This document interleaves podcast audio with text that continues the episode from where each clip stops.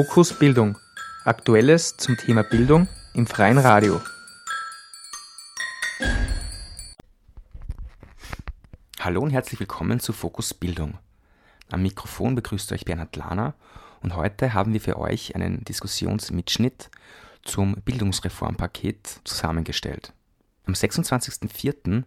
lud der Verein Schaumonito Schulautonomie Monitoring Österreich zu einer Diskussionsveranstaltung im Zoom Kindermuseum. Vertreterinnen aus der schulischen Praxis, aus dem allgemeinen Pflichtschulbereich, aus dem allgemeinen höheren Schulbereich, aus Politik und Wissenschaft nahmen Stellung zu den Reformvorschlägen des Ministeriums. Unter den 1700 Stellungnahmen innerhalb der Begutachtungsphase war diese Veranstaltung Input für die Stellungnahme des Vereins Schaumonito. Am Podium waren folgende Personen vertreten. Lorenz Lasnik vom Institut für höhere Studien, Karin Diaz, Lehrerin in einer Mehrstufenklasse, Andreas Schnieder, Autonomiebotschafter des Bundesministeriums für Bildung, Klaus Großkopf von der Steuerungsgruppe der Wiener Ganztagsschulen, Ilse Rollett, AHS-Direktorin, Harald Walser, grüner Bildungssprecher im Nationalrat, Ilse Schrittesser vom Institut für Bildungswissenschaft an der Uni Wien und Josef Reichmeier, Mitbegründer von Schulautonomie Monitoring Österreich und Volksschul- und NMS-Direktor in Wien. In der ersten Wortmeldung wird Josef Reichmeier das Ziel der Veranstaltung äh, beschreiben, Problemfelder aufzeigen und über Schaumonito informieren. Äh, es gibt ja auch, wenn man die Stellungnahmen, die zu diesem neuesten Gesetzesvorhaben da jetzt online abrufbar sind, zumindest, also ich habe es nicht bei anderen Gesetzen verfolgt, aber tut sich ja einiges. Das heißt, war ja nicht immer so, dass über Schule und Bildung überhaupt irgendeine Diskussion geführt wird. Das war ja in Beton gemeißelt seit 62. Ist es ja immer noch in gewisser Hinsicht. Manche Sachen sind einfach heilige Kühe, tabu, da kommst du nicht drüber in Österreich, zumindest vorläufig. Und natürlich hege ich die Hoffnung, dass über diesen Schulautonomisierungsprozess, den ich grundsätzlich positiv gegenüberstehe und womit ich auch diese Initiative sozusagen zu inspirieren versuche, dass damit äh, Dynamik in dieses Schulsystem in Österreich auch kommt. Wir haben heute insofern auch ein gutes Timing erwischt, als zumindest Einzelne, die ich auch äh, eingeladen habe, gesagt haben, sie können nicht kommen, weil sie müssen doch nicht weit weg von hier im Ministerium jetzt gerade wichtige Gespräche führen. Also es tut sich ja manches oder morgen, Sie erzählt, gibt es in der Presse dann, es verändert sich doch irgendwo die eine oder andere Passage. Aber ich denke, das ist ja im Prinzip ein gutes Zeichen, wenn Botschaften ankommen und wenn sich dann was tut. Es ändert natürlich nichts daran, dass wir eine Gesamtsicht auf das entwickeln müssen, was da präsentiert wird. Ja ob das essentiell weiterbringt oder eigentlich nur sehr, innerhalb der bestehenden Strukturen dort oder da was herumgedoktert wird, aber nicht wirklich ein großer Durchbruch oder diese Zeitenwende, ja, ich mir dann halt ausgedacht, als möglichen Titel, damit es ein bisschen provoziert. Ja, und äh, auch, was mir eigentlich gar nicht richtig möglich hat, uns da diesen, diesen Wust an, an, an Texten und so, wo erst das eine oder andere dann aufgeflasht ist, ja, was da alles jetzt daherkommt, auf den Nebenbemerkungen, da eine Stellungnahme jetzt zu verfassen. Und so entstand die Idee zu dieser Veranstaltung heute, dass wir einfach den Regenbogen aufmachen und mit Fokus, und das ist zum Glück auch gelungen, mit Fokus auf Praktikerinnen und Praktiker aus den Schulen äh, schauen, okay, was, was, was kommt da auf uns zu, was droht uns oder was freut uns, äh, wie, stehen, wie stellen wir uns dazu, auch in der ganzen Bandbreite der, der, der, der Meinungen, die es gibt und der Wahrnehmungen, die es gibt. Es ist zugegeben hauptsächlich ein, ein, Wiener Podium, obwohl wir immer daran denken sollen, dass es da um Initiativen, Veränderungen in ganz Österreich geht, vice versa auch natürlich. Vieles, was in, in anderen Bundesländern oft sehr spezifisch gesehen wird, die Wiener Verhältnisse so nicht bekannt sind und dann auf kuriose Stellungnahmen kommen. Aber es ist ein Prozess und das ist einer Demokratie ja würdig. Und wenn wir den weitergehen und die Frau Ministerin hier auf viele, viele Einwände, die es gibt, ähnlich reagiert wie im Herbst letzten Jahres, und das war meine persönliche Initiation bei der Leistungsbeurteilungsverordnung, wo ich einfach fassungslos war. Ja unter dem Motto der Schulautonomie kommt und vieler, vieler Jahrzehnte lang laufender Schulversuche, wird da was reingedrückt, denen die es bisher machen, ein Rahmen gegeben, der, der einem die Kehle abschnitt, der die Grundideen der Alternativen, wirklich alternativen Beurteilerei pervertiert. Ja? Aber siehe da, also diese, diese, diesen Appell, den wir da verschickt haben, äh, der hat ja relativ innerhalb von 20 Stunden dann Wirkung gezeigt, natürlich auf Basis auch anderer Stellungnahmen wenn das, das, eine Initiation nicht nur für mich war, jetzt diese Initiative, weil ich mir schon gedacht habe, das wird es nicht gewesen sein, da kommt noch mehr auf uns zu, war, sondern auch für die politischen Entscheidungsträger, dann soll es sein. Ja. ja, eins möchte ich noch herzeigen, sozusagen heute jetzt nur den Finger drauf, äh, Schulautonomie, aber wie? Ja? Also wenn die, die weiter hinten sitzen, sehen die Patina dieser, ja. dieser Broschüre nicht. Ja? Und den Finger gebe ich erst gleich weg. Ein, nein, das ist kostbar, ja? das ist mein einzigstes und letztes. Ein Kongress der Österreichischen Bildungsallianz, und zwar anno 1993. So, 18, wie viele Jahre ist das her? Und ich würde sagen, der Großteil der damals angerissenen Punkte steht unverändert mhm. heute im Raum. Ja. So, kleiner Rückblick. So, und äh, auch so eine Kuriosität.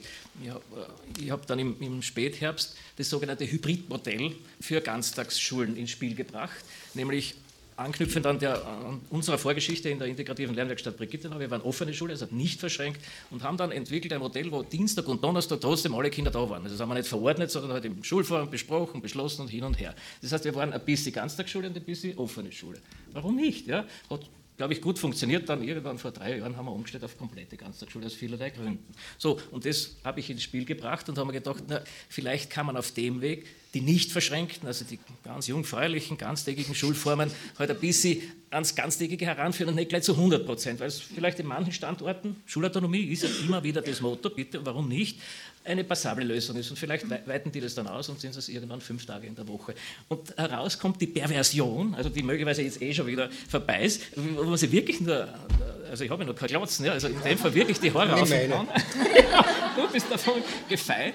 Also das gibt es doch nicht. Welche Lobbys haben da irgendwo bei irgendeinem Paragraphen, den du ja gar nicht herausfindest, als Laie, ja, mehr oder weniger, was hineingedrückt? Wie gibt es sowas? Ja? Und das Zweite ist dann, das, da bin ich schon fertig, so rund um Inklusion und, und, und die CIS-Aufträge, die es vor zwei Jahren erst der Gesetzgeber eingeführt hat. Jetzt wird es wieder in Luft aufgelöst.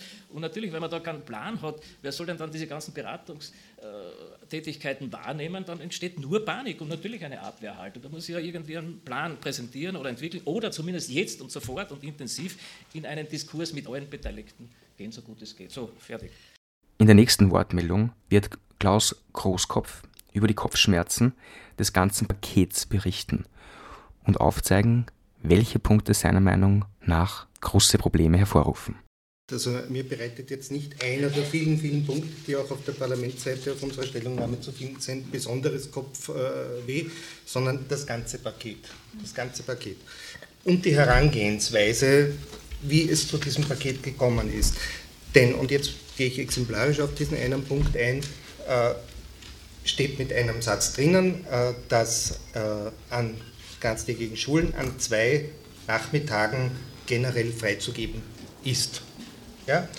Äh, würde in der Praxis konkret bedeuten, dass die beiden in Wien existierenden Modelle der ganztägigen Schule für den Pflichtschulbereich, muss man immer ein bisschen aufpassen, weil Bundesschulen sind anders oder anders organisiert, nicht mehr existieren würden. Also weder die Ganztagsschule in der verschränkten noch in der nicht verschränkten Schule, äh, Form, genannt offene Schule. Äh, beide würden sich in dieser Art und Weise nicht mehr umsetzen lassen, weil die einen nicht mehr verschränkt wären und die anderen müssten verschränken. Äh, die Tatsache, dass das drinnen steht in diesem Paket, ich nehme das jetzt für mich in Anspruch, ich es als erster entdeckt habe, diesen einen Satz versteckt zwischen diesen unendlich vielen Paragraphen und äh, Wörtern, ähm, gibt mir zu denken über das Zustandekommen. Wien ist ganz, ganz sicher das am weitesten flächendeckend versorgte äh, Bundesland mit ganztägigen Schulen oder mit Ganztagsschulen. Und hätte es im Vorfeld ausgiebige Beratungen Besprechungen gegeben, wäre dieser Punkt nie reingekommen. Der ist schlicht und einfach nicht gesehen worden. Und da denke ich mir, wie kann man ein Schulautonomiepaket für ganz Österreich schnüren und vorher mit niemandem reden drüber? Und dieses Niemand bezieht sich jetzt, na, wahrscheinlich gibt es genug Leute, mit denen gesprochen wird, aber offenbar niemanden, von denen es dies betrifft an der Basis. Ja? Und äh, ansonsten gibt es ganz, ganz viele Punkte, die mir Kopfschmerzen bereiten, aber eigentlich ist es das ganze Paket, denn eine, eine Schul-, eine Bildungsreform sehe ich darin überhaupt nicht. Äh, es ist eine Verwaltungsreform, die unter dem Gesichtspunkt der Kostenneutralität Schrägstrich Einsparung steht. Und ich sehe die Schulautonomie anders als medial über das Ministerium äh, kommuniziert, nicht als äh, Ziel, sondern als äh, Wolfs im Schafspelz und empfindet die Autonomie als ganz massiv angegriffen. Und so wie es der Josef gesagt hat, äh, in den 90er Jahren ist ganz, ganz viel äh, in Richtung äh, Schulreform von der Basis her passiert und wir sind eigentlich jetzt seit 10, 15, 20 Jahren dahinter, dagegen zu kämpfen, dass das alles wieder vernichtet wird. Ja. Ilse Rollert wird in ihrer Wortmeldung die gesetzlichen Widersprüchlichkeiten aufzeigen. Das, was wir da jetzt äh, im, im, Gesetzesvorschlag finden, sich sehr oft, äh, sich, äh, dass es widerspricht anderen Gesetzen, mit denen mhm. wir konfrontiert sind. Äh, in den höheren Schulen, in der AHS und in den berufsbildenden höheren Schulen haben wir jetzt zwei Riesengesetzesvorhaben in den letzten Jahren. Das eine ist die Zentralmatura, die wir jetzt das dritte Jahr haben. Das haben wir jetzt soweit, das haben wir gelernt, das können wir soweit. Äh, das andere ist die neue Oberstufe, die äh, planmäßig ab 2019 für alle in Kraft tritt die uns unheimlich beschäftigt. Und da könnte ich jetzt 17 Einzelpunkte aufzählen, wo Autonomie eingeschränkt wird und wo es ein diametraler Gegensatz zu dem ist, was wir im Autonomiepaket finden. Äh, zum Beispiel, also prinzipiell Autonomie, natürlich waren wir alle erfreut, übernehmen auch gerne die Verantwortung. Äh, Aufhebung der Stand 50 Minuten Grenze gerne. Äh, wenn aber auf der anderen Seite oder fächerübergreifender Unterricht, Themenwochen. Die Ministerin spricht so gerne davon, dass sie äh, äh, Unterrichtsbeispiele sieht, wo die ganze Schule an einem Thema arbeitet. Natürlich kann man das auch in der höheren Schule machen. Nur die Lehrpläne sind ab 2019 ab der sechsten Klasse semestriert unheimlich aufwendig mit äh, dreimaliger Wiederholung jeder negativen Note. Das heißt, wir werden uns zu Tode prüfen. Äh, und gleichzeitig sind wir gezwungen, inhaltlich pro Semester bestimmte Sachen äh, zu unterrichten. Das heißt, jetzt kann ich mir schwer vorstellen, wie dann eine Themenwoche in einer sechsten Klasse, äh, wie sich das ausgehen soll, dass dann in Geografie, in Geschichte, in Deutsch, in Latein alle an einem Thema arbeiten, dass das gerade zufällig sich im Lehrplan findet. Und wir müssen uns aber an diese Lehrpläne halten. Ja? Also da schränkt auf der einen Seite wird die Autonomie eingeschränkt durch die, durch die neue Oberstufe und auf der anderen Seite wird es aufgehoben. Ähm, die zweite Brille, die ich aufsetzen möchte, ist eine demokratiepolitische. Das macht mir in Wirklichkeit am meisten Sorge.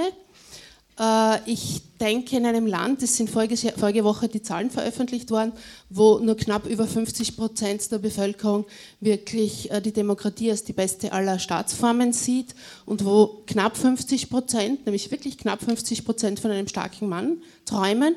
Da halte ich es für ganz bedenklich, dass äh, funktionierende demokratische Instrumente, wie zum Beispiel bei uns der Schulgemeinschaftsausschuss, teilweise entmachtet werden soll. Ich halte nichts davon, dass ich die starke Frau in der Schule bin, die Entscheidungen allein trifft. Ja? Klassengröße, äh, Schülergruppenanzahl, Aufhebung der 50-Minuten-Einheiten könnte ich allein machen. Ich halte das für absurd. So kann ich Schule nicht leiten. So ein, so ein Demokratieverständnis haben wir nicht. Das geht auch nicht, wenn ich, ich kann mir ja die Lehrer und Lehrerinnen nicht aussuchen. Ja? Und ich kann die, die da sind und die vielleicht nicht so geeignet für einen bestimmten Standort sind, die werden wir nicht los. Da gibt es nach wie vor keinerlei Instrumentarium dafür und dann bin ich die starke Frau, die alleine etwas durchsetzt. Da kommt nichts raus. Das kommt in der Klasse nicht an, das geht nach hinten los und es ist auch für die Kinder ein, ein schlechtes Vorbild, denen wir Demokratie beibringen müssen. Und so ein, ein, letzter Satz noch. Ich finde es sehr schade, wieder eine vertane politische Chance, dass die Cluster, die möglich sind, wieder nur äh, Schultypen äh, gleich sein dürfen. Ich hätte gerne einen Cluster mit einer Volksschule und einer NMS im sechsten Bezirk gebildet. Es ist völlig absurd, einen Cluster mit, der zweiten, mit dem zweiten Gymnasium oder mit den beiden anderen Gymnasien im sechsten Bezirk zu bilden. Das ist absurd. Ja? Und das ist eine weitere vertane Chance. Karin Diaz wird die Problemfelder im Zusammenhang mit Mehrstufenklassen aufzeigen und geht auf die Mittelverteilung in diesem ganzen Paket ein. Ähm, ja, als Lehrerin in einer integrativen reformpädagogischen Mehrstufenklasse betrifft mich dieses neue Gesetzespaket natürlich in vielerlei Hinsicht.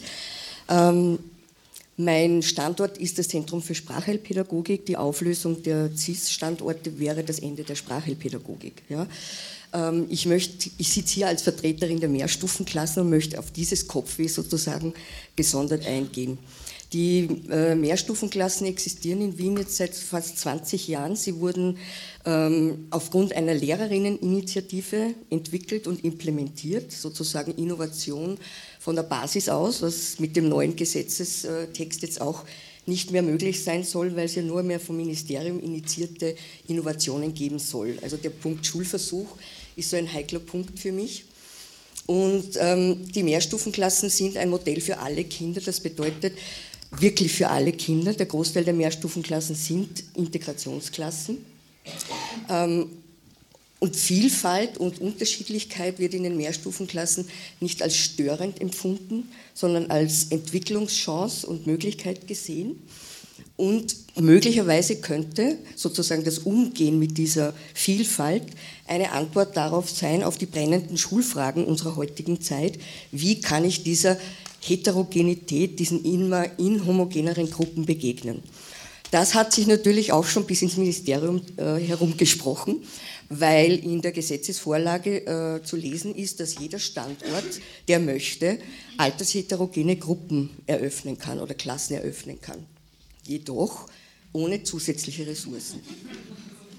Natürlich versteht es sich von selbst, dass man dieser Unterschiedlichkeit nicht mit herkömmlichem Unterricht begegnen kann. Es braucht personelle Ressourcen, räumliche, materielle Ressourcen die alle nicht vorgesehen sind. Derzeit ist es so, dass die Mehrstufenklassen ihre Zusatzstunden vom Wiener Stadtschulrat bekommen, den es aber in Zukunft nicht mehr geben wird.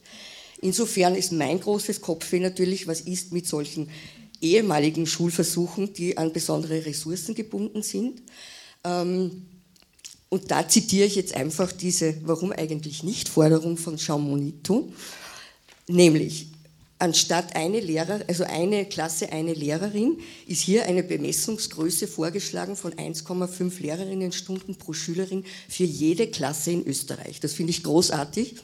Zwei Lehrerinnenstunden pro Schülerin für altersgemischte Klassen oder Klassen mit mehr als 75 Prozent äh, Schülerinnen mit nicht deutscher Muttersprache.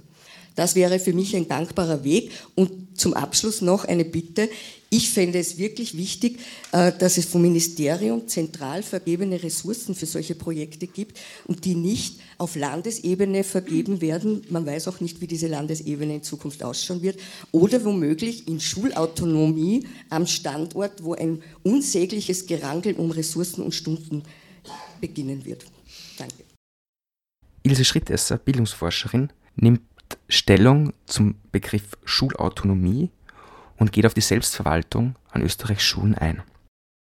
Naja, an sich halte ich die Initiative, äh, Schulen mehr Selbstverwaltungsmöglichkeiten zu geben, für gut. Und ähm, da, da, ist das, das Datum 1993 gefallen. Seit damals ist das ein Thema auch in der Bildungsforschung, dass wir fordern, ähm, Schulleiterinnen und Schulleiter, Schulen sollten sowas wie Personalhoheit haben, sollten Budgethoheit haben, sollten selber Schwerpunkte setzen können. Ähm, das halte ich für eine gute Initiative und eine gute Idee. Äh, das Paket scheint aber irgendwo leicht daneben gegangen zu sein in der, in der Ausformulierung. Und wenn man also die Reaktionen sieht äh, und hört, dann denke ich, wird da noch einiges zu tun sein, um das tatsächlich dann so nutzen zu können, dass die Potenziale, die in einem, und ich sage absichtlich nicht Autonomiepaket, weil Autonomie ist ähm, in einem äh, Verwaltungs äh, in, einem Verwaltungssystem, in Institutionen ähm, ein, ein, ein falscher Begriff. Es, geht, es, kann nicht um Auto, es geht eben nicht um Autonomie, sondern es geht um sowas wie ähm, Selbstverwaltung und höhere und, weniger, äh, und geringere Grade von Selbstverwaltung. Und da scheint offensichtlich das System einen Reflex ähm, gekriegt zu haben. In dem Augenblick, wo man ein bisschen mehr Selbstverwaltung ermöglicht, wird auf der anderen Seite äh, dann der Kontrollreflex äh, stärker. Und das ist natürlich problematisch. Ähm, was, man vielleicht, was man vielleicht noch inhaltlich äh, sagen sollte, also be bevor ich zu den Schulleitern komme und den Schulleiterinnen, ähm, es gibt keine Befunde, dass ähm, mehr Selbstverwaltung ähm, an Schulen, mehr Gestaltungsmöglichkeiten sich unmittelbar auf das Lernen von Schülerinnen und Schülern auswirkt. Äh, da gibt es, das heißt 2014 eine internationale Studie dazu gegeben. Das kann man, also so kausal gibt es da keine Zusammenhänge. Andererseits ist es natürlich schon so, wenn man jetzt sieht, in welcher Welt wir leben und welchen Wandel wir ja ständig und laufend durchmachen und auch äh, Ungewissheit, mit Ungewissheiten konfrontiert sind, äh, mit Entwicklungen, die wir uns, die morgen sein werden, die wir uns noch gar nicht vorstellen können heute, dann ist, glaube ich, das schon eine sinnvolle Sache, wenn Schulen einen hohen Gestaltungsspielraum haben. Das heißt, wenn Schulen die Möglichkeit haben, ähm, akut, lokal äh, angepasst auf Herausforderungen zu reagieren, und zwar im Schulteam und jetzt kommt die, die Schulleitungsrolle dazu. Und natürlich unter dem Lied eines Schulleiters, einer Schulleiterin, die halt da auch ähm, ihre Leadership-Agenten wahrnimmt und ihre äh, Gestaltungsmöglichkeiten wahrnimmt. Ich habe also erst vor kurzem ein Interview mit einem Schulleiter, einem Schulleiter geführt, äh, der gesagt hat, naja, Schulautonomie an sich gut, aber ich nutze jetzt schon alle möglichen Spielräume. Das heißt, Spielräume nutzen ist schon lange möglich äh, gewesen. Wenn die Spielräume größer werden, ist es gut. Kann ich mir vorstellen, dass dann eben auch Schulen ähm, sich besser auf das einstellen können, äh, womit sie konfrontiert werden und täglich wahrscheinlich neu konfrontiert werden. Aber wenn die Spielräume auf der einen Seite größer werden und auf der anderen Seite dann Maßnahmen gesetzt werden, um diese Spielräume dann auch wieder zu lenken, dann ist das problematisch. Das ist dann sowas wie ein, ein, ein eingebauter, ein eingebauter Abwehrreflex, nicht? Also von äh, organisationsentwicklerisch gesprochen. Andreas Schnieder Autonomiebotschafter, welche die Aufgabe haben, für das Paket zu begeistern, wird auf politische Entscheidungsprozesse und die Intention dieses Bildungsreformpakets eingehen.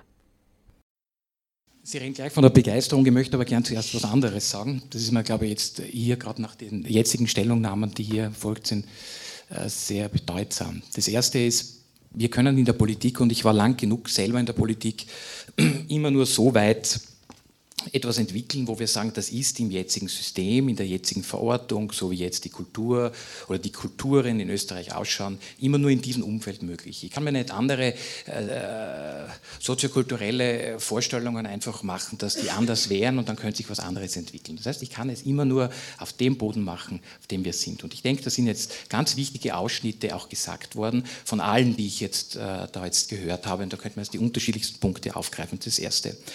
Das Zweite ist, äh, als gelernter Österreicher habe ich halt schon ein bisschen den Eindruck, dass wir recht rasch oder viel schneller die Dinge, und das ist ja im Prinzip noch nichts Schlechtes, einmal mal, mal von der Seite sehen, dass es wahrscheinlich nicht gut gehen wird.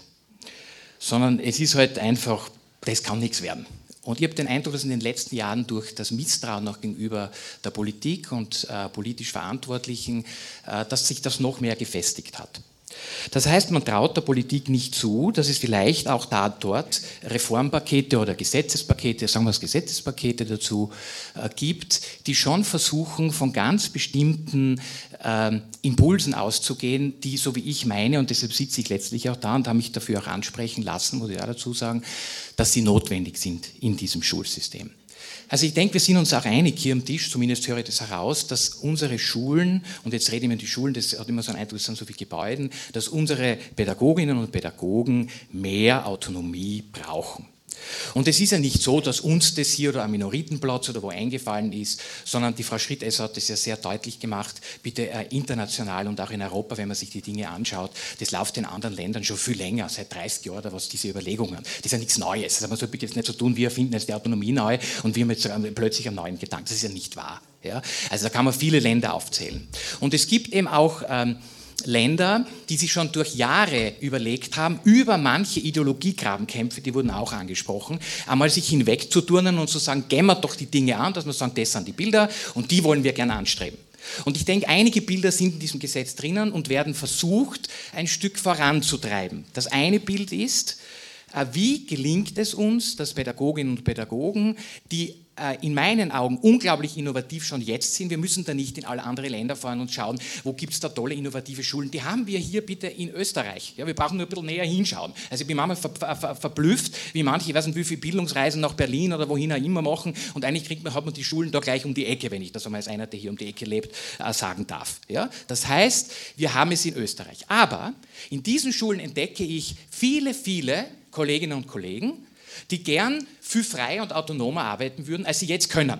Jetzt könnten manche sagen, aber sie tun es ja trotzdem jetzt schon. Ja, in bestimmten Grauzonen, in bestimmten Winkelzügen, in langen Formalitäten etc. etc. Und ich glaube, dass dieses Gesetzespaket zumindest versucht, erste Schritte in dieser Kultur, in der politischen, Sie schon angesprochen, die möglich ist, zu setzen, dass erstmalig einmal nicht passiert, dass schon wieder das Ministerium sagt, welche pädagogischen Modelle sind sinnvoll und gut, sondern einen Rahmen zu schaffen, dass an den Schulen, und da kommt der zweite Punkt dazu, in bestimmten Regionen pädagogische Modelle auch entwickelt und umgesetzt werden können. Deshalb, und Sie haben früher das angesprochen mit den Schulversuchen, sind viele Schulversuche in Zukunft nicht mehr nötig, weil sie in dem Paket sowieso machbar sind.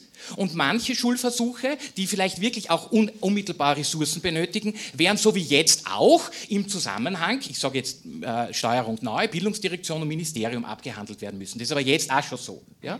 Also ich glaube, näher dran an der Region, Clustergeschichte ist auch angesprochen worden. Bitte, das haben wir in Österreich teilweise schon. Schauen Sie nach Burgenland, schauen Sie auch hier in Niederösterreich, also hier sage ich jetzt um die, um die Ecke, da gibt es ja bereits bitte Cluster, wo sich Schulen zusammengetan haben. Nur mit einem Unterschied, und da kommt mir vor, dass das hier zu stark dominiert, die derzeitige Debatte. Es wird immer diese Verpflichtung da gebraucht. Im Grunde ist es eine Freiwilligkeit, dass wenn sich hier nicht äh, äh, äh, Schulen zusammentun und sagen, sie wollen das gemeinsam tun, ist es eigentlich nicht möglich. Aber es wird hier nur die Prozentsatz gebracht, ja, der in einer bestimmten überschaubaren Zahl ist, wo man sagt, hier gibt es die Möglichkeit, auch jemanden dazu zu bringen, dass er in einen Cluster geht. Nur sind wir auch einmal ganz offen. Wie ist es äh, teilweise in manchen Bundesländern gelaufen? Und ich rede jetzt auch von meinem Heimatbundesland Steiermark. Da sind viele kleine Schulen sind zugesperrt worden.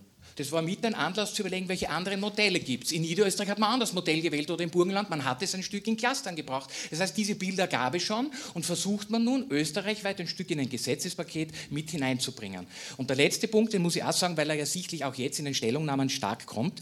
Es macht jetzt den Anschein auch hier, was aus dem Publikum gekommen ist, als würde man jetzt diese ganzen ähm, äh, Sonderbedarfsförderungen einfach äh, streichen und das wird jetzt abgeschafft. Das ist ja nicht wahr. Was stimmt ist, dass es quasi in die Bildungsdirektion, in, die, in, den pädagogischen Dienst in diesen Teil hineingeht. Aber es ist überhaupt keine Rede davon, dass die Ressourcen gestrichen werden. Ich höre auch nichts davon, dass hier Personen entlassen werden. Also ich habe mich da heute noch einmal erkundigt. Davon ist also gar keine Rede. Also da wird meines Erachtens schon ein bisschen mit etwas argumentiert, das überhaupt nicht in Diskussion ist. Noch dazu, letzter Punkt hier äh, jetzt in meinem ersten Statement, es hat, glaube ich, auch noch kein Gesetz gegeben, wo die Ressourcen, so wie sie bis jetzt waren, und das stimmt, es kommen nicht unbedingt neue dazu, aber die, die es bis jetzt gibt, und das sind eigentlich, wenn man sich das in unserem System anschaut, im Vergleich zu anderen Ländern nicht so wenige, die wir in Österreich investieren, dass diese Ressourcen per Gesetz festgelegt werden. Das hat es bis jetzt in der Art bei uns auch nicht gegeben. Also es gibt schon ein paar Punkte, die sollte man hier auch ein bisschen positiv herauskehren. Und das hat gar nicht damit zu tun, ob man jetzt jemanden mit begeistert, sondern ich denke, dass man ein paar Fakten auf den Tisch legt. Danke fürs Zuhören. Wir hoffen, ihr konntet ein paar neue Inputs äh, im Rahmen dieses Bildungsreformpakets äh, bekommen. Die gesamte Diskussion von über zwei Stunden könnt ihr auf www.schaumonito.at nachhören.